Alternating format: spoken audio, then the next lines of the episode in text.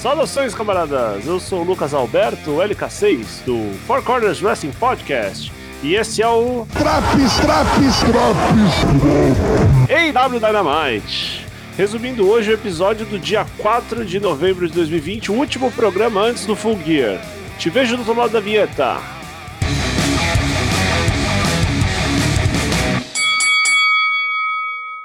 Esse episódio começa com a luta entre MJF, Warlow e Sammy Guevara e Ortiz. Antes da luta começar, MJF se indispõe com Chris Jericho, que diz que o rapaz talvez não tivesse o instinto assassino, o pulso firme que os membros da Inner Circle possuem. E o bate foi franco, com um grande destaque Sammy Guevara. MJF deixou Warlow fazer a maior parte do trabalho, mas precisou ser salvo por seu capanga ao tomar um DTH. A luta continuou indefinida até um disfarçado Matt Hardy arremessar uma cadeira no rosto de Sammy, que estava do lado de fora do ringue. Com seu parceiro morto, Ortiz foi presa fácil para o salto de Earth de MJF e acabou por bater. Enquanto comentava o resultado da luta, Jericho é atacado por um MJF ensandecido, que claramente ficou incomodado com o comentário anterior. Jericho fica tipo uma pizza, metade puto da vida e metade agradavelmente surpreso com o ataque. Segmento seguinte, Kenny Omega e Tony Schiavone fazem uma entrevista curta acerca da final do torneio Eliminator. Bem qualquer coisa, foda-se. Segundo combate da noite foi Trent contra Miro. Uma luta bem longa, bem equilibrada, onde todo mundo que estava de fora interagiu, mas sem entrar propriamente no combate. Chuck Taylor e Kip Sabian se acertaram, Penelope Ford deu um tapa em hora de cast, esse ainda foi atacado pelo pigmeu pimpão, o John Silver. A Dark Order veio atrás, puta zona, e quando a poeira baixou, o Trent subiu na corda e caiu de maduro, feito uma merda. Miro capitalizou, colocou o rapaz no game over e aí o Trent bateu. E o próximo segmento é basicamente Hangman Page e JR conversando, como se fosse o segmento anterior com Omega e Chavonia. Essa entrevista é um pouco mais robusta. JR parece ser um entrevistador melhor, Hangman Page está disposto a falar mais coisas, enfim. O JR chama o Hangman de bêbado e diz que ele mente quando diz que não está nervoso com a próxima luta, com a final do torneio. Depois, um segmento de vídeo hypando a luta de tags para a semana que vem. Um monte de gente do roster falando um monte de coisa. Hum, Quinto segmento da noite, Team Tess chega com microfones na mão para dar uma letra ao patrão Tony Khan. Se o patrão não vai atendê-los, eles vão pegar o microfone e vão aparecer na TV. De que adianta falar que as vitórias importam na IW se nem o Brian Cage, que é o número 1 um do ranking de simples, e Rick Starks, que ganhou 10 das suas últimas 11 lutas, estão no pay-per-view? Eles passam a mensagem: coisas vão acontecer no Full Gear. A terceira luta da noite foi Private Party contra Young Bucks. Matt Hardy acompanhava Private Party, mas foi interceptado por um Sammy Guevara em sua entrada e acabou morrendo. Jericho delirando e incentivando Sammy a atacar Matt Hardy foi um momento bem engraçado. São raros os momentos onde você vê os Young Bucks diminuir a marcha da luta e tentarem pegar os oponentes mais com técnica do que com velocidade. A lesão no tornozelo esquerdo de Matt Jackson quase custou, a luta aos Bucks, mas no final eles saíram vitoriosos com o BTE Trigger. A FTR no final invade o ringue para terminar de destruir a perna de Matt Jackson e segura o seu irmão Nick a assistir tudo.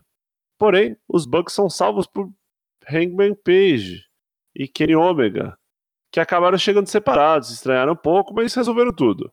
A FTR bateu em retirada e os Bucks foram salvos. Tadã! Aqui cabe uma pausa. Se você não tem tempo para assistir esse episódio, o episódio do Dynamite, se você não costuma assistir o episódio do Dynamite, tenta pelo menos assistir a próxima promo. Procura na internet, sei lá. E se você for fazer isso mesmo, tenta assistir a promo antes de ouvir o comentário a seguir. Campeão John Moxley e o desafiante Eric Kingston têm um confronto verbal antes de lutarem pelo título no sábado, mas com a condição de que qualquer agressão física ou atos de violência, a luta estaria cancelada. E olha, foi quase, viu? Os dois queriam se pegar de porrada. As expressões faciais de Kingston, a impassividade do Moxley ao ter o desafiante a milímetros do seu rosto, tudo muito excelente. Parecia coisa de novela às vezes. Novela boa. E se Kingston tentou intimidar e ameaçar o campeão, Mox mostrou uma das razões dele ter o belt. Ele sabe identificar os pontos fracos dos seus oponentes e ele bate onde mais dói. Ele falou que Kingston ladrava demais, que cão que ladra não morde, citou a mãe do desafiante, dizendo que fez uma promessa à mãe de Kingston, proteger o seu filho. E que graças às atitudes do próprio Eri, essa promessa teria que ser quebrada. Aguardemos o pay-per-view. Esse foi de longe o melhor segmento da noite, quiçá o melhor segmento do ano do Dynamite e ouso dizer promo do ano até então. Não consigo lembrar de nenhuma que chegue perto dessas. Logo em seguida, um vídeo package enviado por Peck, o bastardo. Basicamente, o boneco que era louco e perturbado ficou ainda mais louco e perturbado com o isolamento. Tá preso em casa e alguém vai pagar por isso. Ok.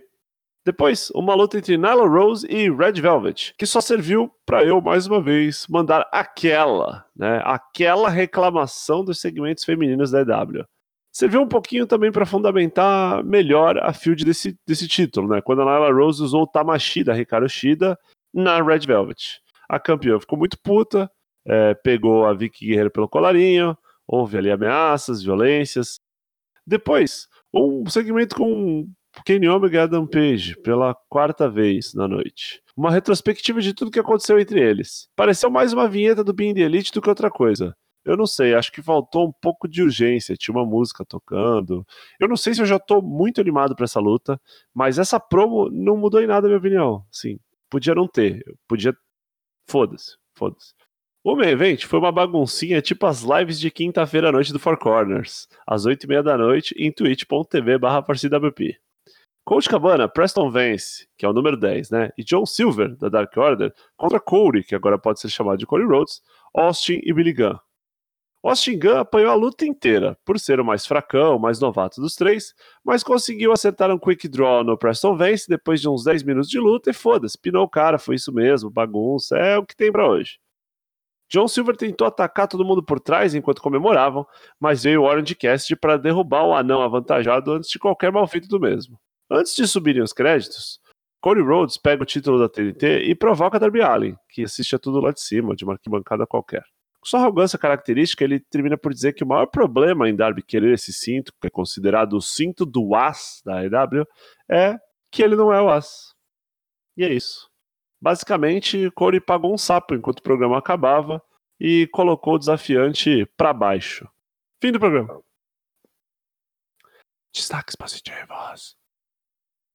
Sammy Guevara brilhou feito mil sóis nessa noite. A luta entre Private Party e Young Bucks. A forma física do senhor Billy Gunn, com 57 anos. Chris Jericho nos comentários, com direito a uma referência surreal a Bela Lugosi e o famoso Pull the String!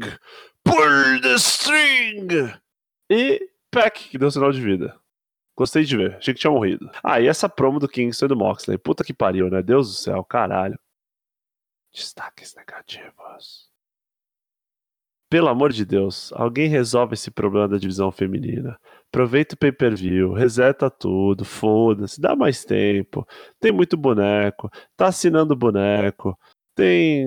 Ai, caralho, eu quero morrer pelo cu às vezes. Puta que pariu. Ó, pelo amor de Deus, já deu já. É, é, toda hora isso. O programa tem duas horas, cara. Não dá para colocar 20 minutos de divisão feminina. 20 minutos. Porque nem isso tem, cara. Não acho que 20 minutos seja o bastante, seja o suficiente, mas é um começo, saca? Nem isso tem. E a quantidade absurda de segmentos para recapitular algumas coisas. Eu não sei se eu preciso recapitular Hangman Adam Page e Kenny Omega quando eu já vi eles três vezes no programa. E tipo, esse é o storyline principal, saca? Agora, a nota do programa. Nota 9! Eu achei que os pontos ruins não comprometeram.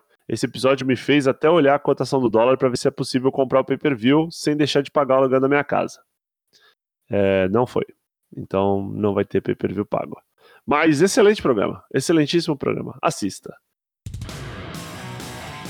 E esse foi o Drops dessa semana. Espero que tenha curtido. Envie seu feedback, ele é bem importante. Semana que vem estamos aqui novamente, prontos para o que deve é. Um abraço a todos e não esqueçam, comam frutas e bebam água. Falou!